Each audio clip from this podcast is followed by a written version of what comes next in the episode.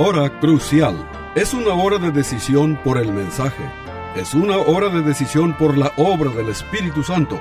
La hora crucial te guía al crucero de la vida que agrada a Dios.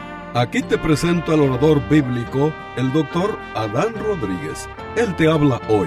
Y al fin de esta audición, si tú quieres, llámale al teléfono 956-289-3340. Repito, 956-289-3340. Disfruta la música y aquí te presento al orador bíblico, el doctor Adán Rodríguez.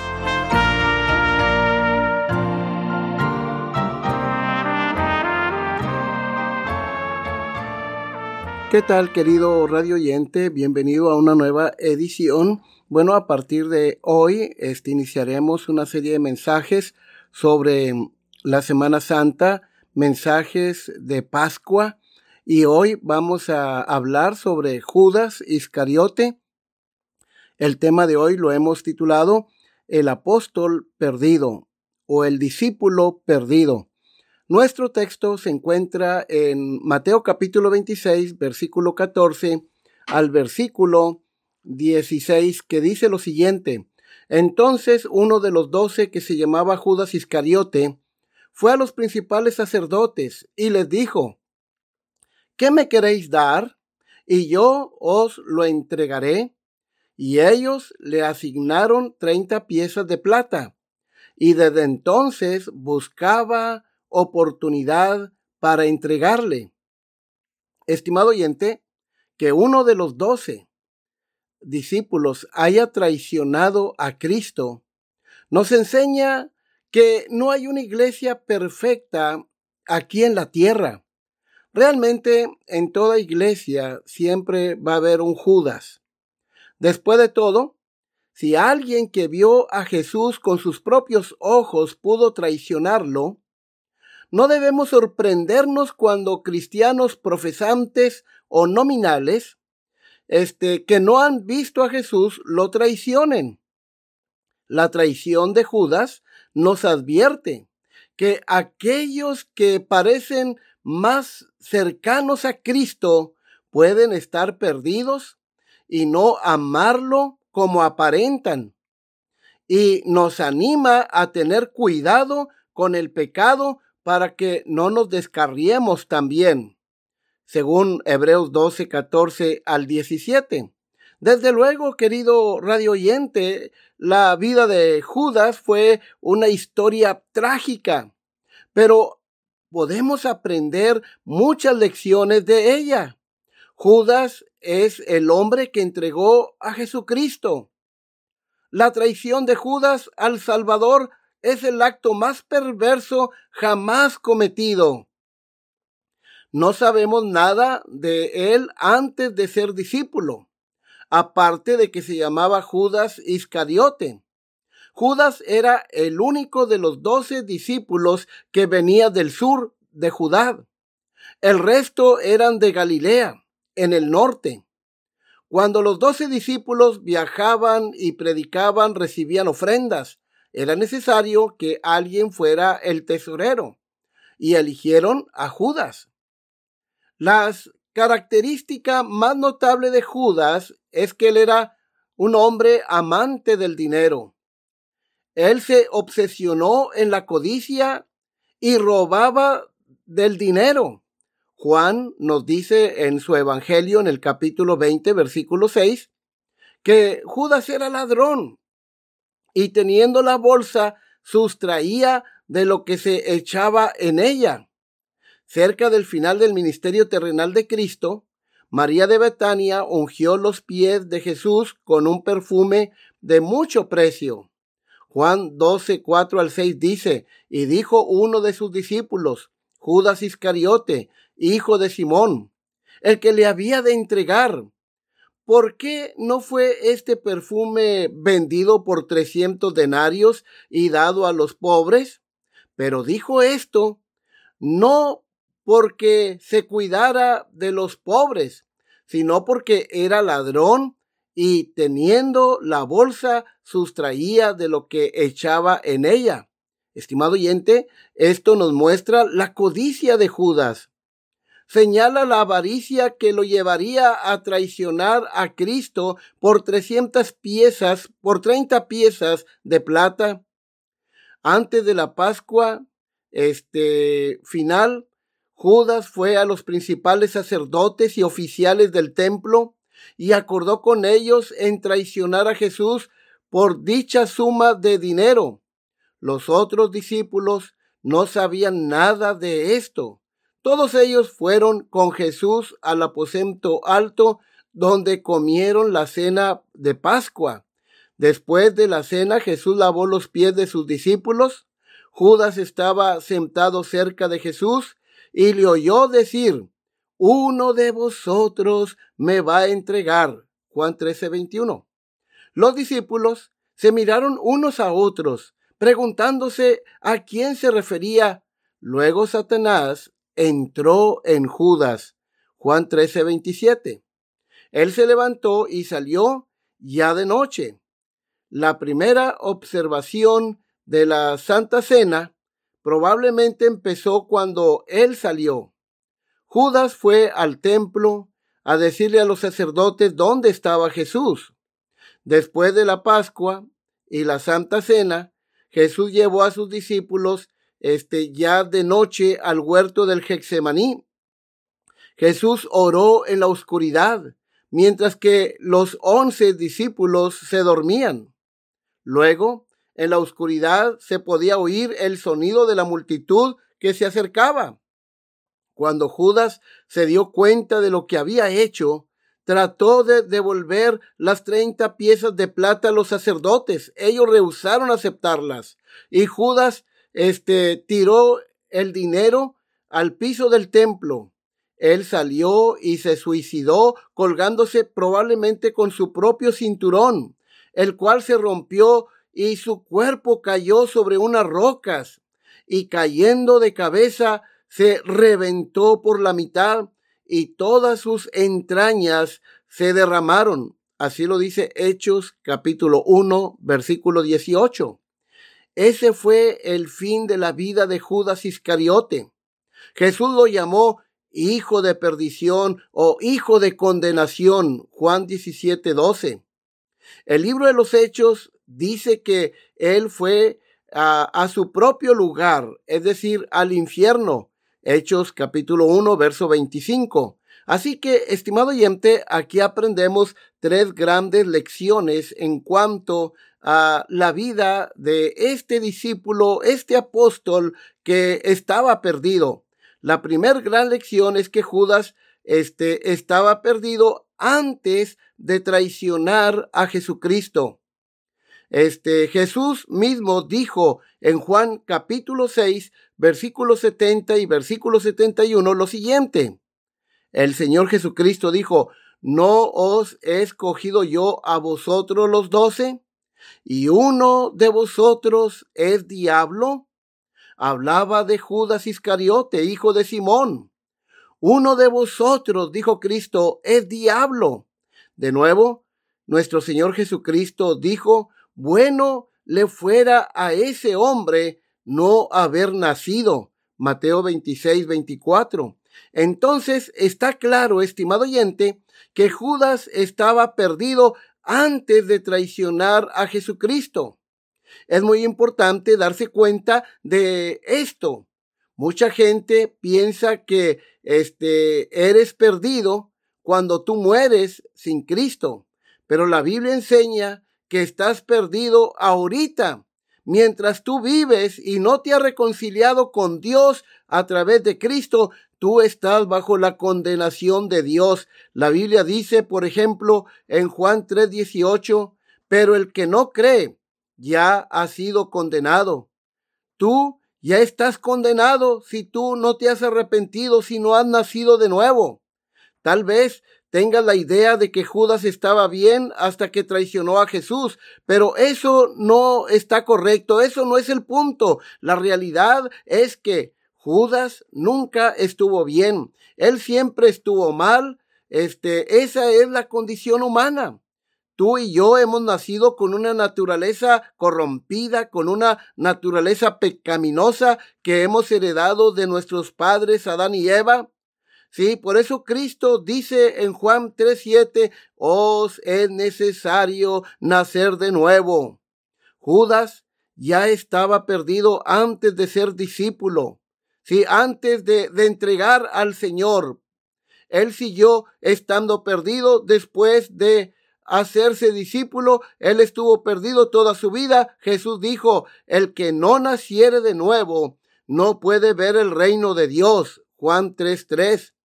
Estimado oyente, tú, igual a Judas, te quedarás perdido a menos que nazcas de nuevo. La segunda gran lección que aprendemos es que Judas se quedó perdido a pesar de todos sus esfuerzos y experiencias algunos tienen la idea de que serán salvos si hacen lo correcto o si son buenas personas. ¿Crees que puedes estar bien ante los ojos de Dios por guardar los diez mandamientos? ¿O piensas que serás salvo si tú tratas de seguir tu propia justicia? Pero Judas hizo todas estas cosas, aún así se quedó perdido. Por un tiempo él vivió una vida sin egoísmo, pero no le hizo ningún bien. Él oró a Dios, él obró para Dios, trabajó para Dios, él vivió para Dios por algún tiempo. Judas trató de vivir y hacer lo correcto, lo, lo más que pudo, pero no le hizo ningún bien.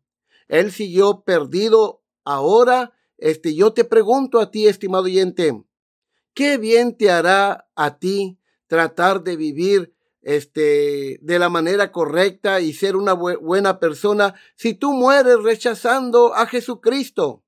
De nada te servirá. Este, así que es por eso que hoy te llamamos al arrepentimiento, ¿sí? Este, Puedes limpiar tu vida, ir a la iglesia todos los domingos, decir oraciones en la noche y vivir como monje en un monasterio y aún así seguirás perdido tal como Judas.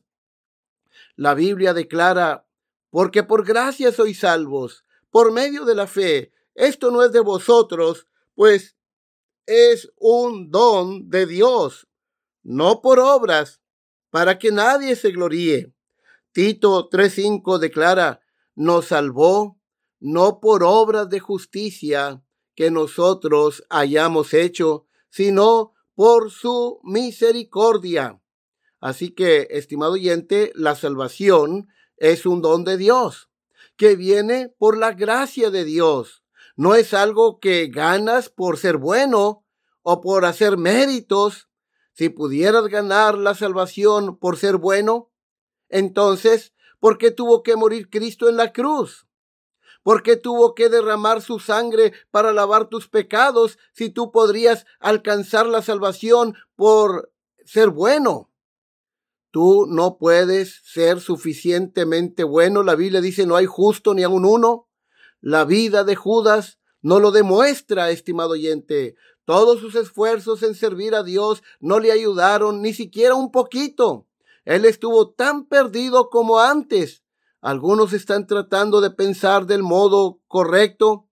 Tú tienes la idea de que podrás llegar a entenderlo todo y todas las piezas caerán en su lugar y se te prenderá una luz en la mente y serás salvo. Me imagino que Judas tuvo muchos de esos pensamientos. Hay cierto misterio en conexión a Judas, por supuesto. ¿Por qué exactamente traicionó a Cristo? No parece que fue necesariamente eh, quizás eh, eh, el motivo principal el dinero, aunque quizás sí. Después de todo, él podía tomar cuanto quisiera del dinero de los discípulos. ¿Quería que Jesús ejerciera su poder sobre los romanos? ¿Estaba molesto porque Jesús rompió las leyes ceremoniales? Este, observa, estimado oyente, que hay cierto misterio en sus motivos, pero esto es cierto. Lo que sí es cierto es que él pensaba demasiado. Mientras los otros discípulos dormían, su cerebro estaba siempre maquinando.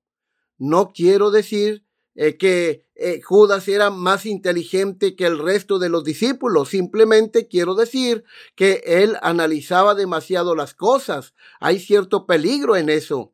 La persona que examina y analiza demasiado no será salva. Esto es especialmente cierto del análisis propio. Si continuamos este, si continuamente examinas tus pensamientos y sentimientos, estimado oyente, nunca llegarás a examinar a Cristo, a conocer a Cristo. ¿Te has estado mirando a ti mismo? No sirve de nada mirarte a ti mismo. ¿Te has estado examinando a ti mismo? No sirve de nada examinar eso. Mira de allí hacia Cristo. Me da tristeza decir que Judas jamás hizo eso. Y luego viene la parte de sentirte bien. Bueno, mira a todas las maravillosas experiencias religiosas emocionantes que tuvo Judas. Mira en tu Biblia, en Mateo 10, versículo 8, Jesús les dijo a, a Judas y a los discípulos, sanad enfermos, limpiar leprosos, resucitar muertos, echar fuera demonios, de gracia recibiste y dad de gracia. Judas hizo todas estas cosas. ¿Lo notas, querido amigo? Debe haber sido emocionante ver a los enfermos ser sanados y a los muertos resucitados. Muy emocionante seguramente fue ver a los leprosos limpiados. Él experimentó grandes sentimientos, estoy seguro que sí, pero sus sentimientos no le salvaron. Y así estás tratando de tener el sentimiento correcto, tú también vas por el camino equivocado. Ningún sentimiento bueno o malo te dará la salvación. La única convicción que necesitas es la convicción de que necesitas a Jesucristo.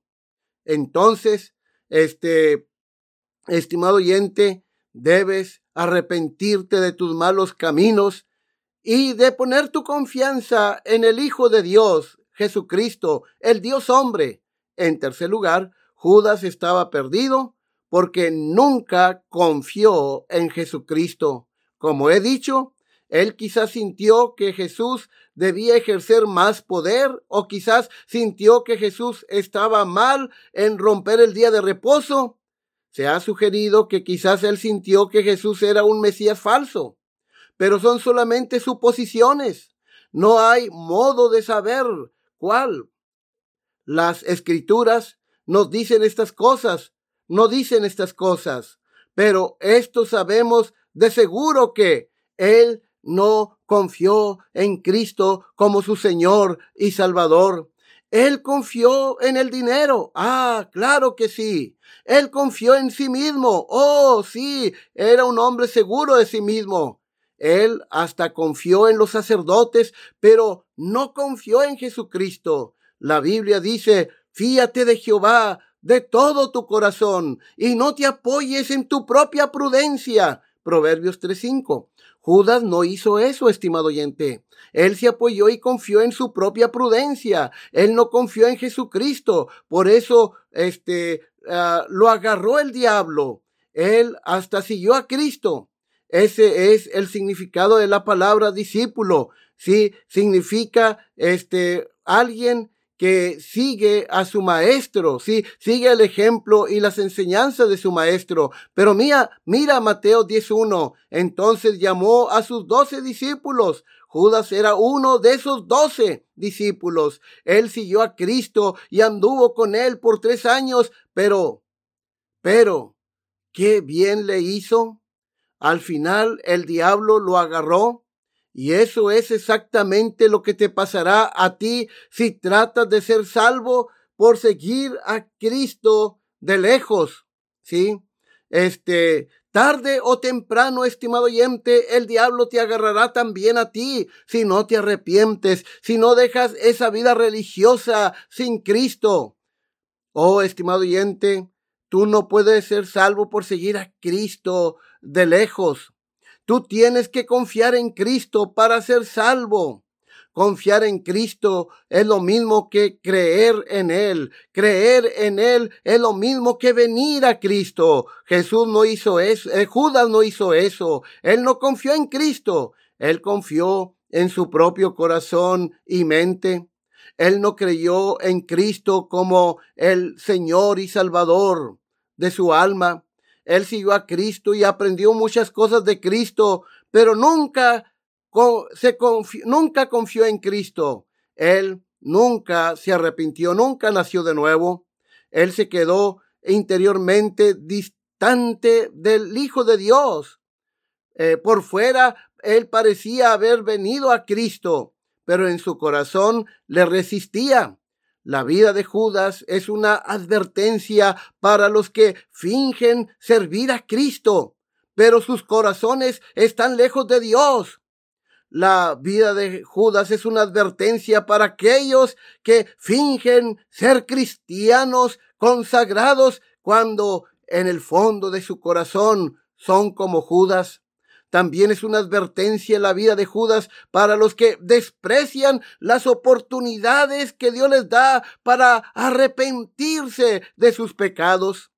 En este día, oh amigo mío, te llamo este a que vengas a Jesucristo, a que pongas tu confianza en el Hijo de Dios, pues solo el Cristo de la Biblia, el Dios hombre, el que murió en la cruz como nuestro sustituto y resucitó al tercer día, es tu única esperanza. Hoy, en el nombre del Señor del cielo, te llamamos al arrepentimiento. Estimado oyente, durante estos días estaremos predicando mensajes con sabor a Semana Santa.